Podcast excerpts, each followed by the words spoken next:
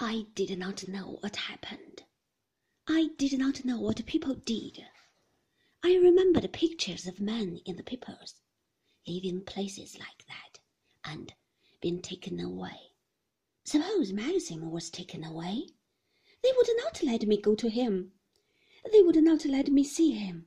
I should have to stay here at Manderley day after day, night after night, waiting, as I was waiting now. People like Colonel Julyan, being kind, people saying, You must not be alone, you must come to us. The telephone, the newspapers, the telephone again. Now Mrs. De Winter can't see anyone. Mrs. De Winter has no story to give the County Chronicle. And another day, and another day. Weeks that would be blurred and non existent. Frank at last taking me to see Maxim. He would look thin, queer, like people in hospital. Other women had been through this. Women I had read about in papers. They sent letters to the Home Secretary, and it was not any good.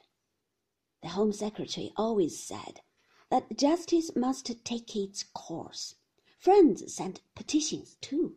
Everybody signed them, but the Home Secretary could never do anything and the ordinary people who read about it in the papers said, Why should the fellow get off? He murdered his wife, didn't he?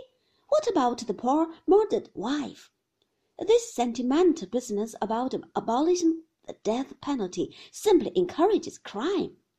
This fellow ought to have thought about that before he killed his wife. It's too late now. He will have to hang for it, like any other murderer and serve him right too. Let it be a warning to others.